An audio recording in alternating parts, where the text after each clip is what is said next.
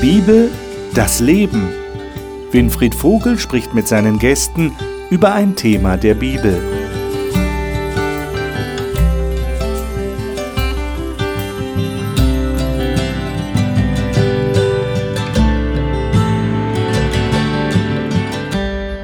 Willkommen zu unserer Talkrunde über die Bibel hier im Fernsehen. Schön, dass Sie wieder dabei sind. Oder wenn Sie das erste Mal dabei sind, weise ich Sie darauf hin, Sie können alle Sendungen, die bisher gelaufen sind, zu Die Bibel, das Leben in der Mediathek einsehen. Unsere Homepage wird eingeblendet, da können Sie alle Sendungen sehen. Wir haben ja in der letzten Woche das letzte Thema von dem Themenzyklus Familie, meine Familie gehabt. Und da haben wir über das gute Miteinander geredet. Wir haben das natürlich auf die Familie bezogen, aber auch auf Kirchengemeinden.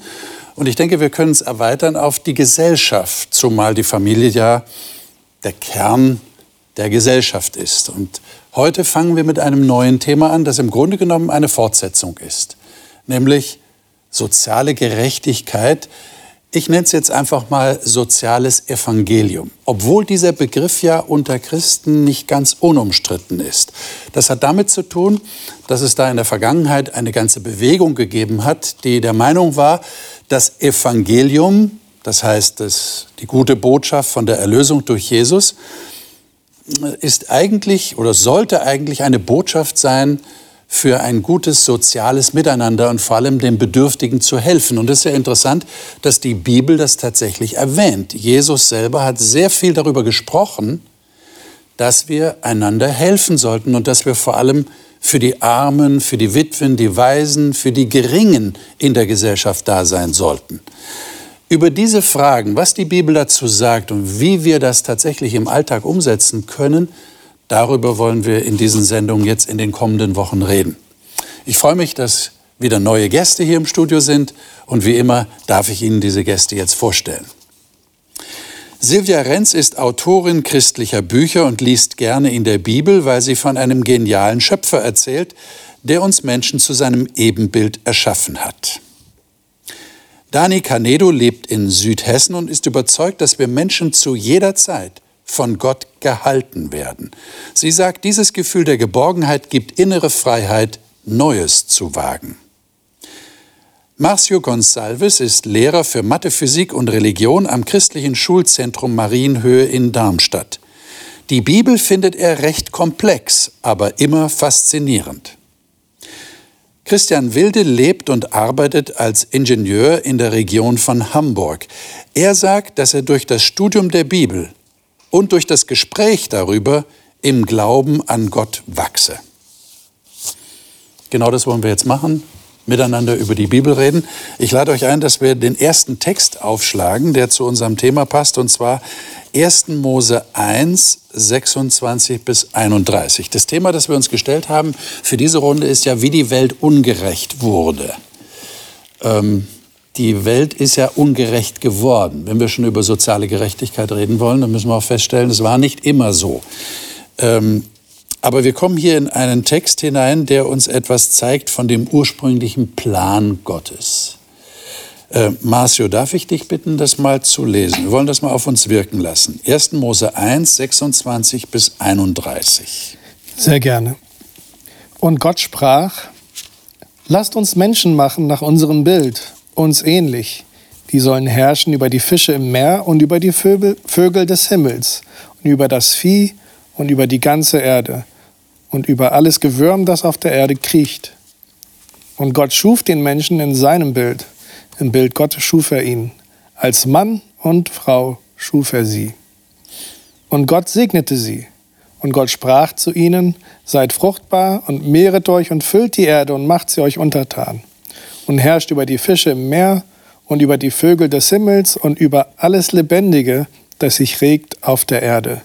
Und Gott sprach, siehe, ich habe euch alles samentragende Gewächs gegeben, das auf der ganzen Erdoberfläche wächst, auch alle Bäume, an denen samentragende Früchte sind. Sie sollen euch zur Nahrung dienen. Aber allen Tieren der Erde und allen Vögeln des Himmels und allem, was sich regt auf der Erde, allem, in dem eine lebendige Seele ist, habe ich jedes grüne Kraut zur Nahrung gegeben. Und es geschah so. Und Gott sah alles, was er gemacht hatte, und siehe, Es war sehr gut. Und es wurde Abend und es wurde Morgen, der sechste Tag. Dankeschön. Und dann lesen wir noch den nächsten Text gleich dazu. Das ist nur ein Vers. Äh, Dani, darf ich dich bitten, den zu lesen? 1. Mose 2, Vers 15, also mhm. gleich auf derselben Seite. Und Gott, der Herr, nahm den Menschen und setzte ihn in den Garten Eden, ihn zu bebauen und ihn zu bewahren. Hm. Was für eine, ein Zustand wird uns denn hier geschildert? Gott sagt, es war sehr gut. Kann man das irgendwie erläutern, was damit gemeint ist? Was fand er denn so gut? Was war so gut? Die waren alle perfekt aufeinander abgestimmt. Mhm. Die lebten harmonisch zusammen. Mhm. Es hat alles gut funktioniert. Mhm. Das Interessante ist ja, das ist mir gerade aufgefallen beim Lesen, äh, da kam ja mehrmals so vor und Gott sah, dass es gut war. So in den mhm. einzelnen ähm, Teilen. Genau, das kommt vorher auch schon genau. bei den anderen. Und erst am Ende kommt und siehe, es war sehr gut. Das heißt erst, dass die gesamte Kombination, der Zusammenhang aus allem, wie es so miteinander spielt, das ist erst das, so wie es Gott geschaffen hat und wie er es gewollt hat. Mhm. Ich muss bei den Texten immer daran denken, dass wenn ein Gebäude gebaut wurde, dann am Ende gibt es die Bauabnahme. Und dann gibt es meistens die Baumängelliste. Und die war hier offensichtlich maximal kurz. Also da hat einfach alles gepasst. Jede, um in diesem Baubild zu bleiben, jedes, jedes Rohr war an der Stelle, wo es hingehört. Also es war einfach das perfekte Zuhause. Es musste nicht mehr nachgearbeitet werden. Mhm. Mhm. Ich mag auch die Idee, dass was besonders gut war, ist, dass er jetzt ein Bild geschaffen hat, also etwas Besonderes geschaffen hat, worauf alles, was davor geschaffen wurde, irgendwie sich bezieht. Fast als wäre es die Krönung von der ganzen Woche. Mhm. Und das war halt besonders gut. Ja. Wie kommt denn jetzt Gott da drauf? Wir haben das im zweiten Text gelesen. Äh, dem Menschen diesen wunderschönen Garten, ist ja interessant, dass auch Garten, also es wird als Garten bezeichnet, was er da geschaffen hat dann im zweiten Kapitel, ja, der Garten Eden, ähm, dass er den dem Menschen anvertraut und sagt, jetzt schaut ihr, bebaut ihn oder bewahrt ihn. Wie, wieso traut Gott das dem Menschen zu? Ich meine, er ist immerhin der Schöpfer. Das ist ja schon, ich meine, das ist in unserem menschlichen Bereich ja auch so. Wenn ich was geschaffen habe, ich vertraue das jemand anders an, dann gebe ich ein Stück weit von mir weg, oder? Aber das eigentlich gibt das ja an sich zurück. Also er sagt ja in diesem Vers 26, dass der Mensch nach seinem Bild geschaffen ist, ein Gegenüber, ein, mhm. ein was ihm gleich ist. Und wenn es ihm gleich ist, dann ist es ja an Liebe zur Schönheit gleich, an Kreativität gleich, an, an dem Wunsch, etwas zu schaffen gleich. Also von daher ist es für mich eigentlich dieses, ich anerkenne, dich als mein Gegenüber, indem er das, dieses Perfekte, was er geschaffen hat, bereit ist abzugeben und, und in die Hände des Menschen zu geben. Also würdet ihr so weit gehen zu sagen, Gott hat da jemanden geschaffen, der so denkt wie er, der so äh, auf die Dinge achtet wie er. Das heißt, er kann mit Fug und Recht diesem Wesen oder diesen beiden Wesen seine Schöpfung anvertrauen? Also ich glaube, dass er den Mensch auf jeden Fall so geschaffen hat, dass er die Möglichkeit hat, so zu sein, ja. Aber was dann der Mensch daraus macht, das ist wieder eine völlig andere Ja gut, das ist richtig. Ich meine, wir sind ja hier noch im Paradies, im Garten Eden, wo du sagst, war alles harmonisch, war alles gut. Das hat sich ja dann später geändert. Wo, wobei es natürlich hier nicht so sehr darum geht, dass der Mensch losgeht und eine neue Erde kreiert, mhm. sondern eben das, was da ist. Von daher ist das schon auch eine, ja, eine Abstufung. Ähm, der Mensch ist nicht Gott, nur weil er halt das Gegenüber oder das Ebenbild Gottes ist. Also da ist schon der Unterschied. Aber, aber so vom, von, den, von den Möglichkeiten, der Kreativität und des Gestaltungswillens glaube ich das schon, dass, dass es im Menschen drin ist. Bis heute auch drin ist. Ich denke, Gott hat es auch nicht für sich allein geschaffen. Mhm. Er hat diese wunderbare Umgebung eigentlich für die Menschen geschaffen. Hm. Mhm. Und der Mensch war dann in einer Art Abhängigkeitsverhältnis schon. Also Gott sagt, mach das für mich. Und er muss es dann irgendwie, ja, Gott ist der Chef sozusagen. Und der Mitarbeiter ist gebeten, das in enger Abstimmung mit dem Chef zu machen. Würdet ihr das so verstehen? Marcio, du lächelst? Ja, für mich klingt das ein bisschen... Ähm, zu menschlich. Ja, auch ein bisschen zu radikal. Ich würde fast hier Vater-Sohn bevorzugen. Okay. Man stelle sich vor, da der Vater baut für seinen Sohn ein Go-Kart. Haut dran für eine Woche und vielleicht äh, als Überraschung für ihn und dann präsentiert er das, was er ihm geschaffen hat. Und was will er jetzt am meisten sehen? Dass er damit jetzt rausgeht und, und spielt. Das heißt, ich sehe das auch wirklich auch als etwas, was Gott für den Menschen geschaffen hat, wie du gesagt hast. Und etwas, wo er denkt, der Mensch wird Freude dran haben. Und er muss es ja wissen, er hat uns ja geschaffen. Mir gefällt auch diese Szene, wie Gott dann die Tiere zum Menschen bringt, damit ja. der Mensch sich Namen ausdenkt, damit er diese Tiere mhm. beobachtet und dann jetzt das passende Wort, den passenden Namen findet. Und Name bedeutet ja, ich kann die Tiere dann auch rufen. Aber das klingt für mich ein bisschen zu sehr nach Puppenhaus. Ich, ich baue so ein schönes Haus und setze meine Puppen rein, die können dann da spielen und dann bringe ich den Tiere. So klingt das fast, ne? Die Bibel sagt, er setzte ihn in den Garten. Ja, aber, aber das ist nicht das, so wie ich das höre. Also, okay. wenn, also für mich gerade 26, der Vers, der spricht für mich ganz stark nach einer Sehnsucht nach dem Menschen. Es gibt ganz viele andere Stellen in der Bibel, wo das auch immer wieder drin vorkommt. Und ich glaube nicht, dass, oder ich verstehe es nicht so, dass Gott die Erde geschaffen hat für den Menschen, damit der Mensch ein, ein Zuhause, einen Platz hat, sondern weil er einen Raum schaffen wollte, einen, einen schönen, perfekten Raum, an dem er mit dem Menschen Begegnung haben kann. Also ich glaube, das obere Ziel ist immer, dass Gott ein Gegenüber möchte, dass Gott den Menschen schafft als Gegenüber und dass er einen Raum möchte, wo die Begegnung stattfindet. Und alles andere drumherum ist einfach so, die gedeckte Kaffeetafel, ähm, der, der schön verzierte Kuchen, die nett gefalteten Servietten, also so dieses, dieses ganze Drumherum, dieses Ambiente mit, mit ganz vielen Möglichkeiten, dass man sich auch nicht langweilt. Aber es geht nicht darum, ich baue jetzt meine Welt und dann setze ich da den Menschen rein und dann kann der da Späßchen spielen. Aber ist es schon, so habe ich dich verstanden, Marcio, äh, zum In Besitz nehmen. Ja, wenn ich das vergleiche mit dem Go-Kart, also der Vater will, dass der Junge jetzt nicht das hinstellt und als museales Stück betrachtet und sich daran freut, wie schön das Ding aussieht, sondern er soll sich draufsetzen und fahren damit. Genauso auch im Garten Eden, das, sollte gebraucht werden. Ja, und es wird ja auch deutlich, dass die Beziehung zu den Tieren dem Adam nicht genügt hat. Mhm. Also Puppenhaus, okay für eine Weile, aber dann merkt er, da fehlt was. Da fehlt was ganz Wesentliches. Also er wollte dann auch ein Gegenüber haben. Er wollte Im auch Grunde genommen Gegenüber. entspricht das dann auch dem Schöpfer wieder. Das ist eine mhm. Bestätigung dafür. Ja. Gott will ein Gegenüber haben und sagt, ich möchte gern jemand haben, mit dem ich kommuniziere und den ich lieben kann und der mich wieder liebt. Und genauso hat der Mensch das gleiche Empfinden dann bekommen, weil er eben von Gott kam. Ich, ich finde es auch faszinierend, dass Gott uns ähm, so schafft, dass wir eigenverantwortlich handeln können. Mhm. Wenn wir Menschen uns was ausdenken, wenn wir unsere Kreativität ausleben, dann meistens immer in dem Rahmen, dass wir irgendwas funktional schaffen, was dann auch nur so in diesem Algorithmus abzulaufen hat. Wenn wir Computer schaffen, die sind für einen bestimmten Zweck gedacht.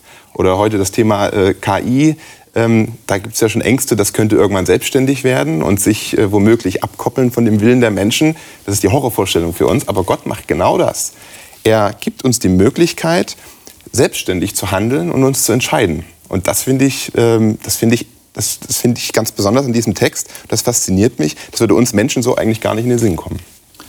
Jetzt hat genau das, was du jetzt gerade erwähnst, diese Selbstständigkeit leider zu einer Entscheidung geführt, die nicht so positiv war. Und dadurch ist etwas entstanden, was der, der Schreiber der Sprüche uns dann beschreibt. Und da ist ja eine interessante Verbindung, weil es da auch um die Schöpfung geht. Lesen wir das mal. Sprüche 22, Vers 2. Christian, vielleicht darf ich dich bitten, diesen Vers zu lesen. Mhm. Und äh, Dani, vielleicht Sprüche 14, Vers 31. Die beiden Texte gehören zusammen. Wir wissen ja, die Weisheitssprüche, das sind so kurze Sätze, so Aphorismen könnte man sagen, die aber sehr inhaltsschwer sind. Sprüche 22, 2, bitte. Reiche und Arme begegnen sich. Der sie alle gemacht hat, ist der Herr. Und 1431? Wer den Geringen bedrückt, verhöhnt den, der ihn gemacht hat. Wer sich aber des Armen erbarmt, ehrt ihn. Hm. Jetzt werden wir also gleich in dieses Problem der sozialen Gerechtigkeit hineingeworfen. Wir nennen das ja auch die Schere zwischen arm und reich. Wir könnten jetzt lange darüber diskutieren, wer ist arm und wer ist reich. Wir wissen inzwischen aber alle, das ist sehr relativ, kommt immer auf den eigenen Standpunkt an. Wer fühlt sich reich, wer fühlt sich arm. Äh, da gibt es also unterschiedliche Einschätzungen. Aber ich glaube auch gar nicht, dass das hier der, der eigentliche Schwerpunkt des Textes ist. Was, was wollen diese Texte uns eigentlich sagen? Was ist die Botschaft, die ihr hört? Also ich bin sehr froh über den zweiten Text. Ja. Wenn man den ersten ganz alleine liest, Mhm. dann könnte man die Vorstellung haben, Gott habe Menschen als reich und arm geschaffen. Mhm. Aber im Kap- Kapitel 14 äh, sieht man, dass die Idee eher ist, Gott hat die Menschen gleich geschaffen. Ja. Dadurch, dass er sie geschaffen hat, sind sie gleich und sollen auch so behandelt werden. In einer ungleichen Welt heißt es, Partei zu nehmen für die, die weniger gleich sind, wenn ich das mal so sagen darf. Und diese Parteinahme, die biblische Sichtweise von Gerechtigkeit ist immer für die Armen, immer für die Schwachen und nicht irgendwie, alle sind gleich und wir sind blind dafür, für diese Unterschiede, sondern es gibt, glaube ich, schon eine ganz klare Parteinahme in der Bibel. Es gibt über 1300 Texte in der Bibel, in denen Gott Partei nimmt für die Armen. Auf der anderen Seite wird Reichtum natürlich auch gelobt und es wird als, als Segen Gottes empfunden. Aber dieser Umkehrschluss, wer eben nicht so viel hat, wer nicht so erfolgreich ist, den äh, mag Gott nicht, der ist halt verheerend und verhängnisvoll.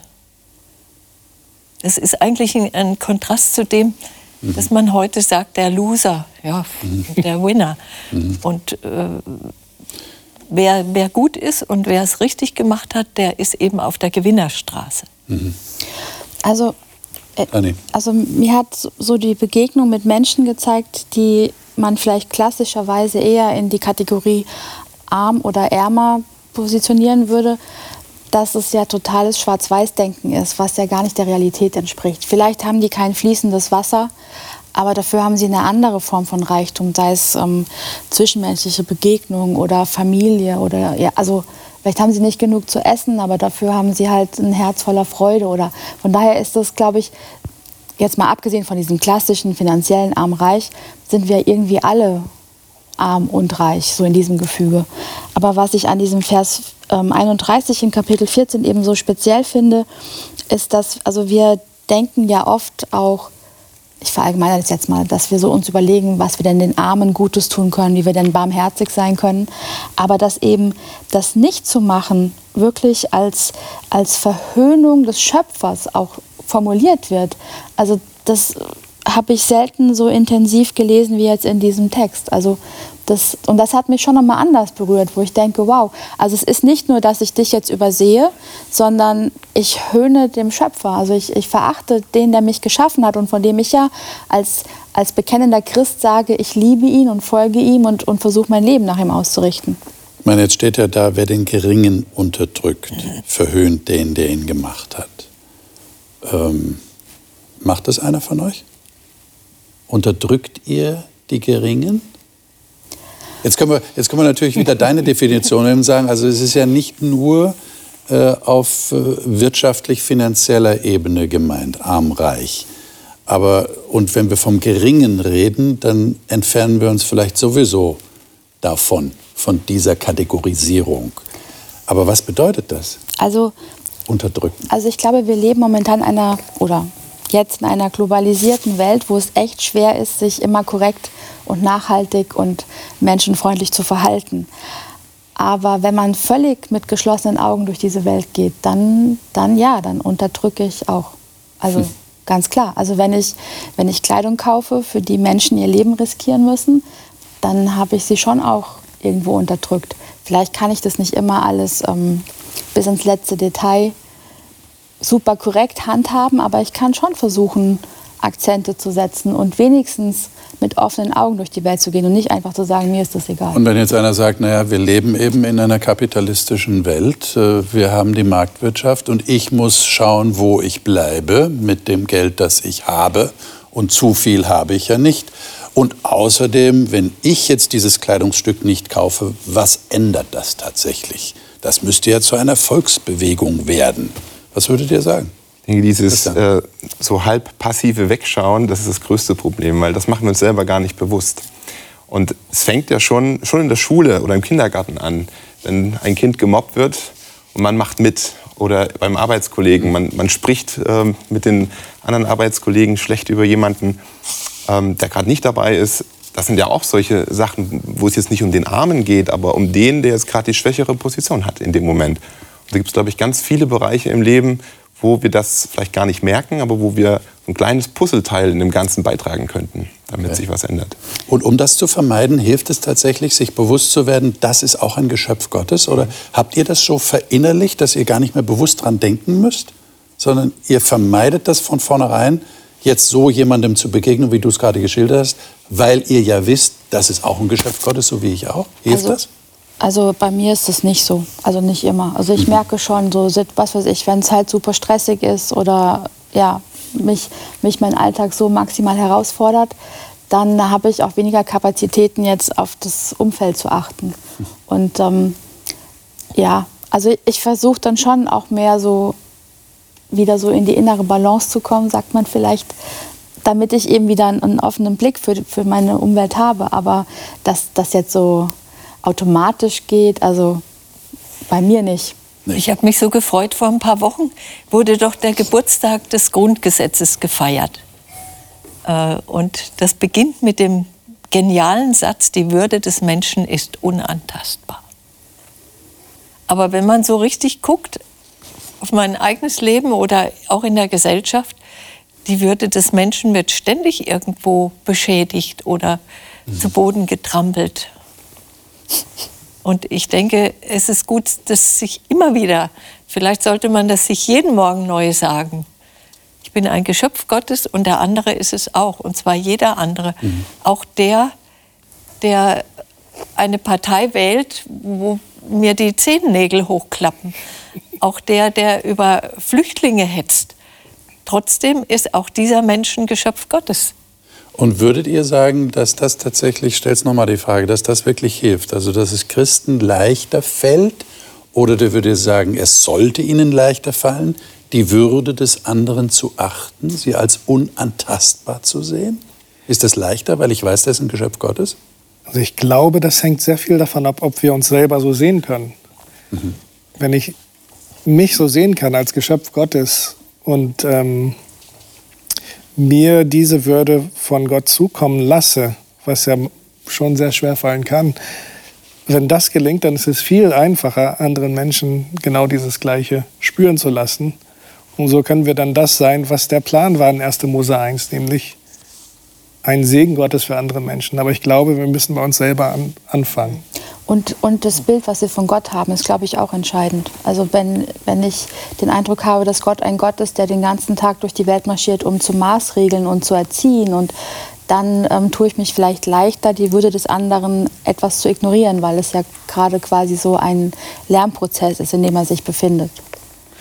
Ich glaube auch, gerade weil uns das so schnell in Vergessenheit gerät, hat äh, Jesus ja selber gesagt, was du einem der geringsten unter deinen Brüdern, Kollegen, wem auch immer getan hast, das hast du eigentlich mir getan. Also er identifiziert sich mit dem anderen. Und das ist ein ganz starkes Wort, ähm, was wir uns viel zu selten bewusst machen. Und ich denke, das ist ein tägliches Training, sich daran zu erinnern. Und oft ertappe ich mich selber dabei, wie ich wieder vergessen habe, ähm, vielleicht hätte es das ein oder andere Wort über den anderen mal eben nicht sagen sollen. Das ist, es fällt schwer und es funktioniert nur, wenn man sich, denke ich, da mal wieder bewusst daran erinnert. Und es fängt eben bei den kleinen Dingen schon an, nicht? wie ihr ja richtigerweise erwähnt. Weil, wenn man so diesen Satz aus dem Grundgesetz hört, die Würde des Menschen ist unantastbar, dann denken wir, weiß nicht, an Folter oder an Diskriminierung, rassistische Diskriminierung, Mobbing und so weiter. Aber es fängt ja schon im Alltag ganz klein an. Das ist sicherlich auch das Problem, weil wir dann nicht unbedingt dran denken.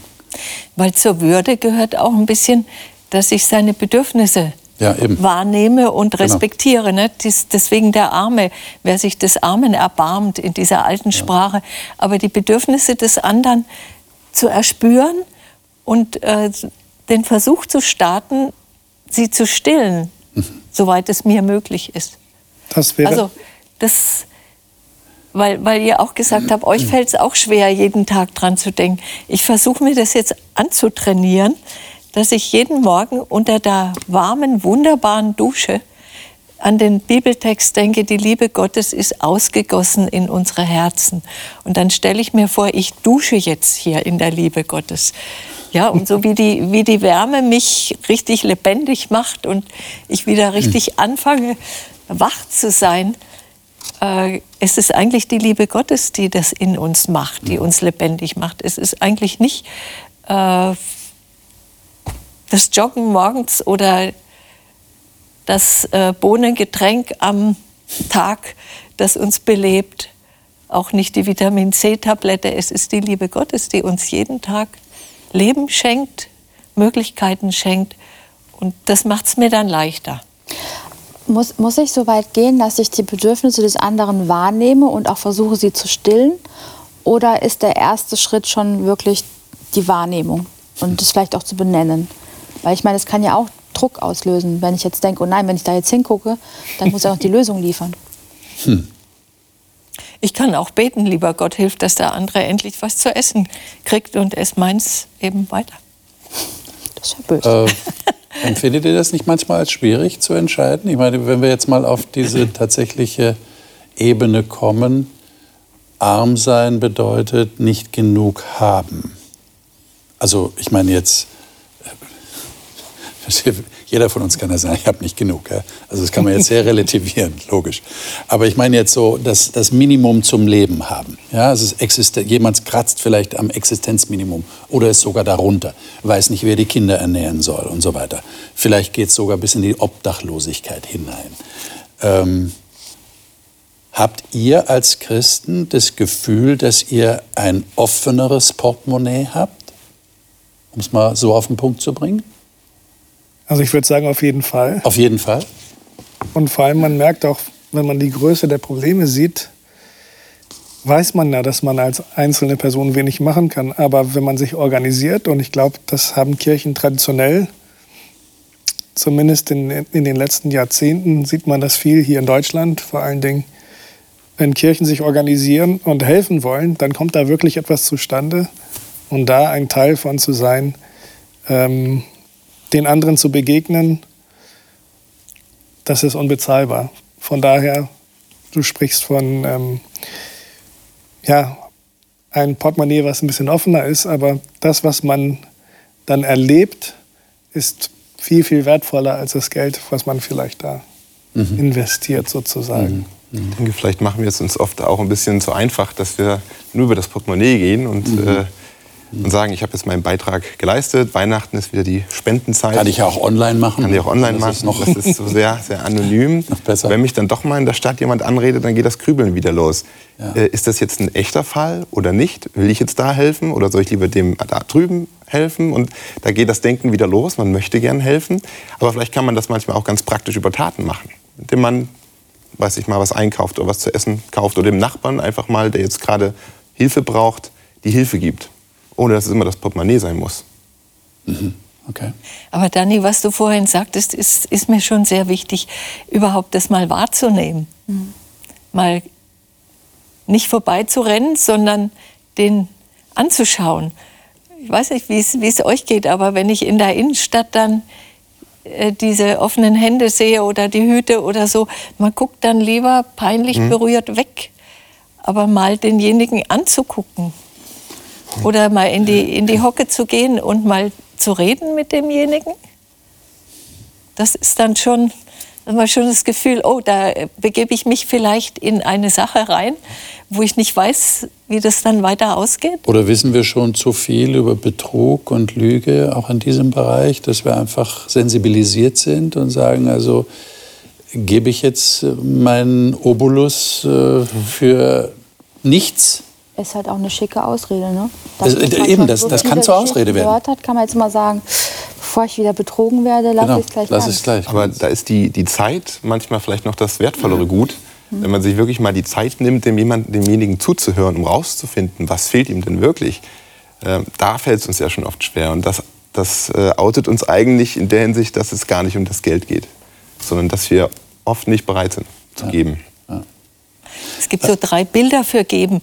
Das eine ist der Feuerstein, das andere ist der Schwamm und das dritte ist die Honigwabe.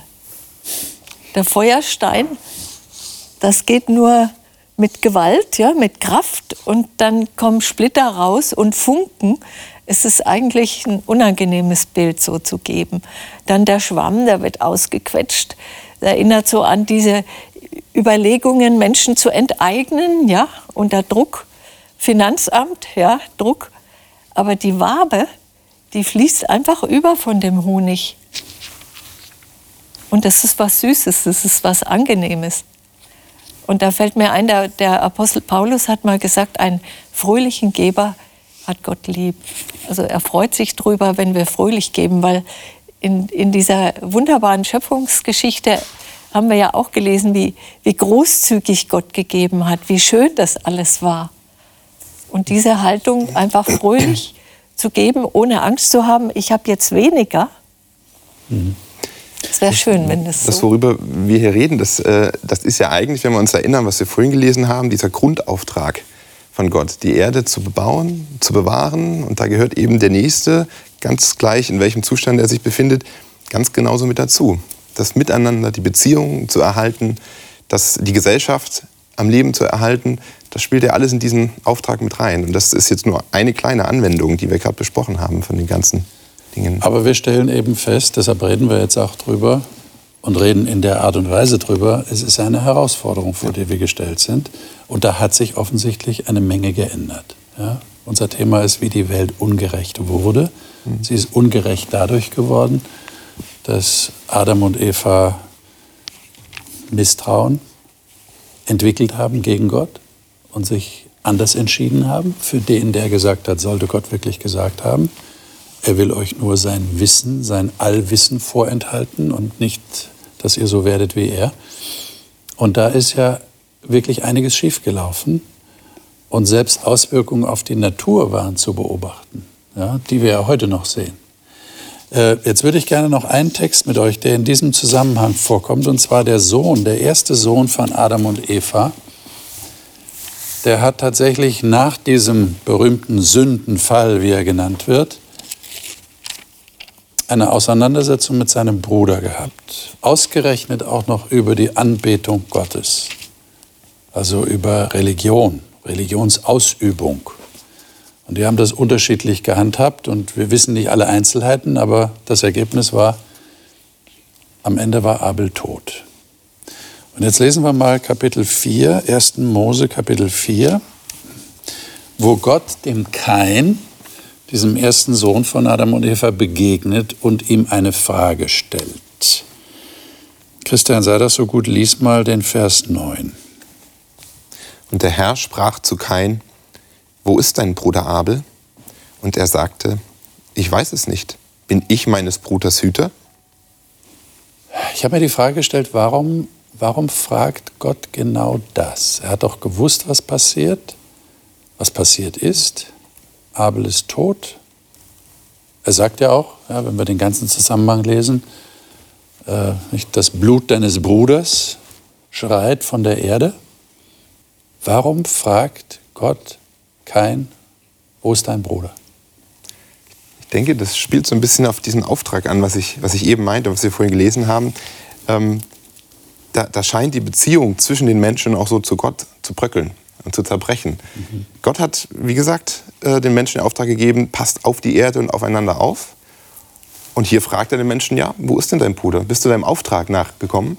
Und kein sagt, woher soll ich wissen, wo der ist? So nach dem, nach dem Motto, ich, äh, ich habe doch mein eigenes Leben, der hat sein Leben. Und das ist so genau dieses, dieses Bild, ähm, wo wir als Gesellschaft eigentlich leben. Jeder ist sich selbst der Nächste.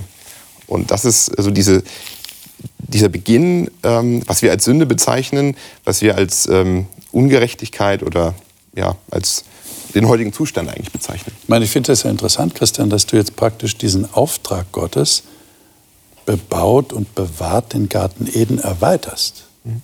Auch auf zwischenmenschliche Beziehungen. Denn es ist ja interessant, dass der Kain sagt, bin ich denn der Hüter meines Bruders? Sind wir Hüter unserer Schwestern und Brüder? Wie würdet ihr das sehen? Also ich finde, das ergibt sich wieder oder immer noch aus der Ebenbildlichkeit Gottes. Also hm. wenn, wenn man sich die Geschichte bis dahin anschaut, Gott möchte dieses Gegenüber, er kümmert sich darum, schafft einen guten Raum und dann läuft das Ganze schief und da gibt er ja schon die Verheißung, dass er dran bleibt und dass er für eine gute Lösung sorgt, also für die Erlösung sorgt. Und indem er das dem Menschen übergibt, bleibt er ja eigentlich da drin. Und dadurch, dass er halt den Kain fragt, wo ist dein Bruder, behält er ihn ja auf der Ebene und sagt, das ist doch das, was, was wir machen. Und, und deshalb erwartet er eben die Antwort. Und dann ja, klar. Also ich meine, Hüter heißt dann aber nicht, alle Steine aus dem Weg zu räumen oder ähm, aber Hüter heißt sicherlich den anderen, also den Blick für den Menschen offen zu haben, ja. Und zunächst mal ihn nicht zu ermorden. Ne? Das ist ein guter erster Schritt. Meine, das wäre das Offensichtlichste. Ja. wäre er Hüter seines Bruders gewesen, hätte er ihn nicht umgebracht. Ja. sehr interessant finde ich in diesem ganzen Kapitel, dass es eigentlich ein Gespräch zwischen Gott und Kain ist. Da wird Abel ermordet, der erste Mordfall der Geschichte. Und die ganze Zeit gibt es ein Gespräch zwischen Gott und Kain, dem Mörder sozusagen. Auch das sagt sehr viel über Gott aus und vielleicht auch über das, was er von uns erwartet. Dass wir mit Menschen, so wie du das vorhin gesagt hast, ähm, so umgehen können, dass egal, was sie getan haben, wir immer noch auf dieser Ebene bleiben, die du beschrieben hast. Hm. Diese Ebene der Gleichheit. Ich meine, das ist ja eine absolute Tragik, die hier passiert ist. Ich weiß nicht, ob euch das, das so bewusst ist. Da sind Adam und Eva, die von der Schlange versucht werden, gemeinsam Gott das Misstrauen auszusprechen. Und ich habe so ein bisschen das Gefühl, wir sehen sie dann im Garten, wie sie sich Feigenblätter machen, um ihre Nacktheit zu bedecken. Sie sind zusammen. Ja, so nach dem Motto, wenigstens wir sind noch zusammen. Wir halten zusammen. Und dann Aber kommt der lang. große Schock bei ihren Kindern. Aber nicht lang. Na, nicht lange. Dann, dann sagt der eine, beschuldigt den anderen. Ja, ja genau. Da, da zerbricht ja? es schon. Genau. Aber jetzt natürlich ganz krass, der eine Sohn erschlägt den anderen. Aber das passiert ja nicht von, von jetzt auf nachher. Es hat eine Vorgeschichte. Ja. Denn der Kain hatte genauso Groll und Misstrauen gegen Gott. Mhm. Das wird ja in dem Gespräch, was vorher geschildert wird, deutlich, dass Gott mit ihm redet und der Kain schaut Gott nicht mehr in die Augen. Mhm. Er senkt finster den Blick und Gott warnt ihn und sagt, pass auf deine Gedanken auf, nimm dich in Acht. Aber er muss wohl diese Gedanken immer weiter gefüttert und gefüttert haben.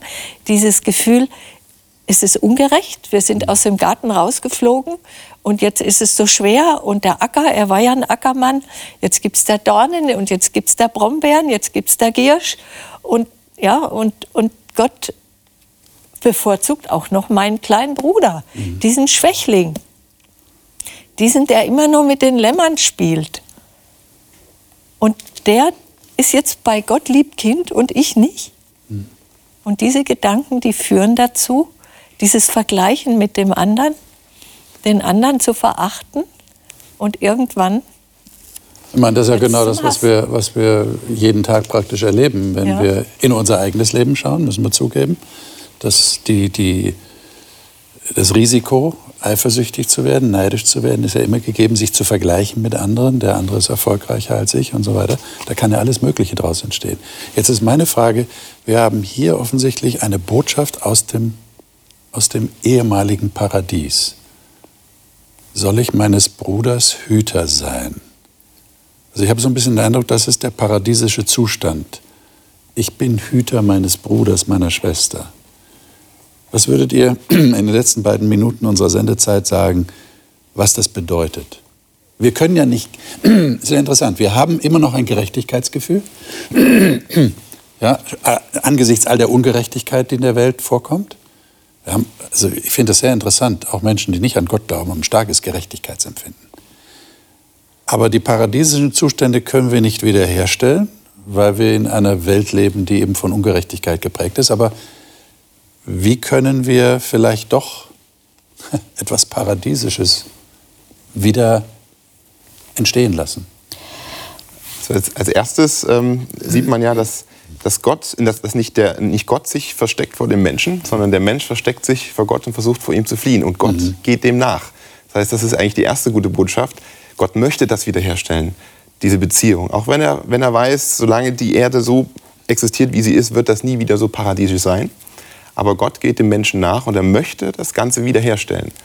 Und er beauftragt uns eigentlich neu, ähm, genau diesen Gedanken zumindest wieder hier auf der Erde ein bisschen aufleben zu lassen. Mhm. Dieses, was wir vorhin als Beispiel hatten, wenn es um den Nächsten geht, wenn es um die Umwelt geht, ein aktuelles Thema. Das zu bewahren, wo wir leben, das hat viele Facetten. Ja.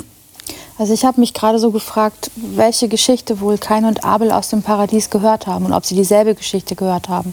Also so hm. dieses, die, die Vertreibung, der böse Gott, der sie vertrieben hat aus dem Paradies, nur weil sie einmal ein bisschen ungehorsam waren, oder ob es halt so diese, dieses Bild gezeichnet wurde von der Vollkommenheit und wie es war, am Abend zusammen spazieren zu gehen mit Gott und mit ihm zu plaudern und so diese, welche Facette.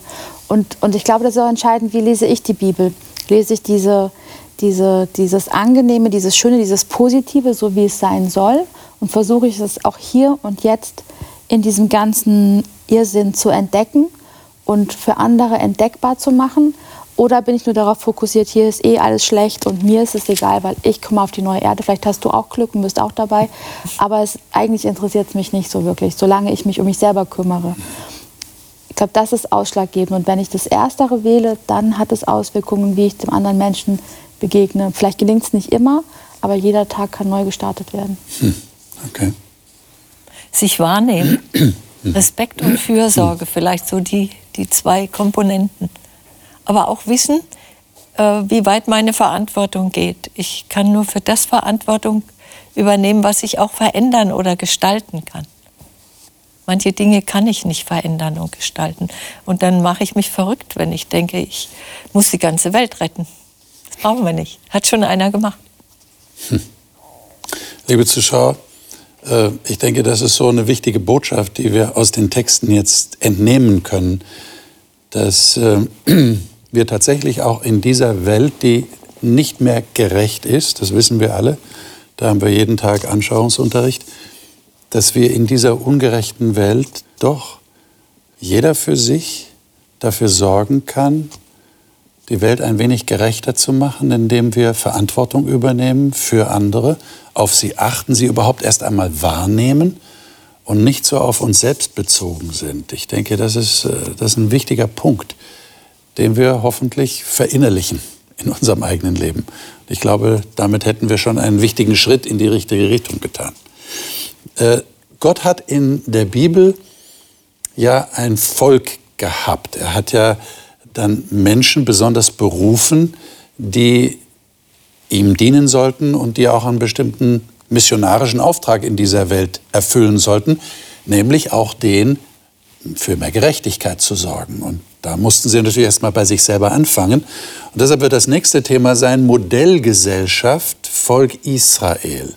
Das heißt, wir werden dem nachspüren, welche Regeln, welche Anweisungen von Gott gekommen sind, damit zumindest mal in dieser überschaubaren Gesellschaft, Volk Israel, Gerechtigkeit herrschte und wie man sich da umeinander kümmern sollte und dann können wir hoffentlich unsere Schlussfolgerung für unser eigenes Leben daraus ziehen.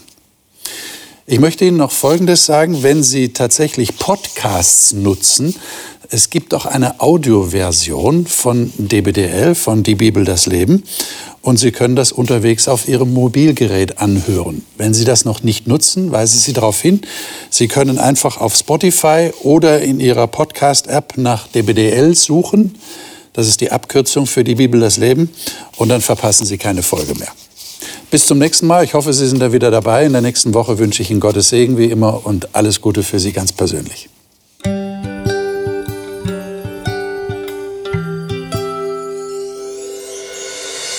Sie hörten auf Hope Radio die Bibel, das Leben mit Winfried Vogel und seiner Gesprächsrunde.